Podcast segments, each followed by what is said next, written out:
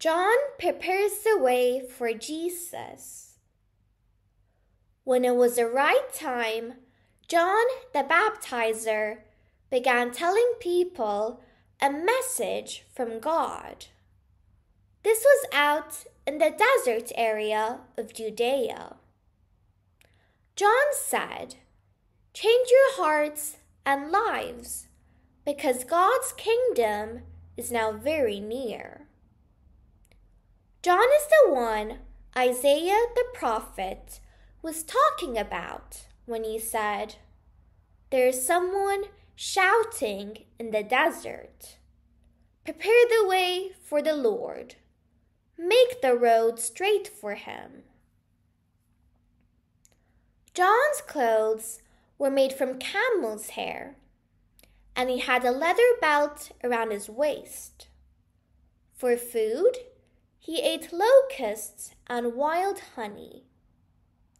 People came to John from Jerusalem and the rest of Judea and from all the areas along the Jordan River.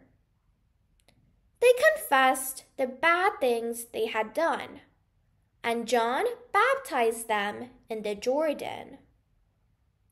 Many Pharisees and Sadducees came to where John was baptizing people. When John saw them, he said, You are all snakes. Who warned you to run from God's judgment that is coming? Change your hearts and show by the way you live that you have changed. I know what you are thinking. You want to say, But Abraham is our father. That means nothing. I tell you, God could make children for Abraham from these rocks. The axe is now ready to cut down the trees. Every tree that does not produce good fruit will be cut down and thrown into the fire. I baptize you with water to show that you have changed your hearts and lives. But there is someone coming later who is able to do more than I can. I am not good enough to be the slave who takes off his sandals.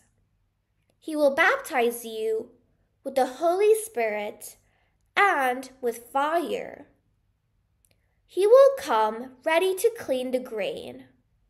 He will separate the good grain from the straw, and he will put the good part into his barn.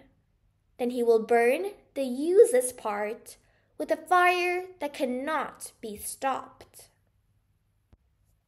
Jesus is baptized by John. Then Jesus came from Galilee to the Jordan River. He came to John, wanting John to baptize him. But John tried to stop him. John said, Why do you come to me to be baptized?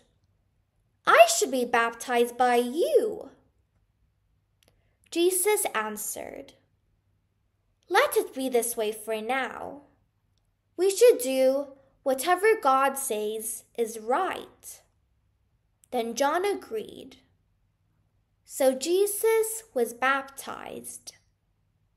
As soon as he came up out of the water, the sky opened, and he saw God's Spirit coming down on him like a dove. A voice from heaven said, This is my Son, the one I love.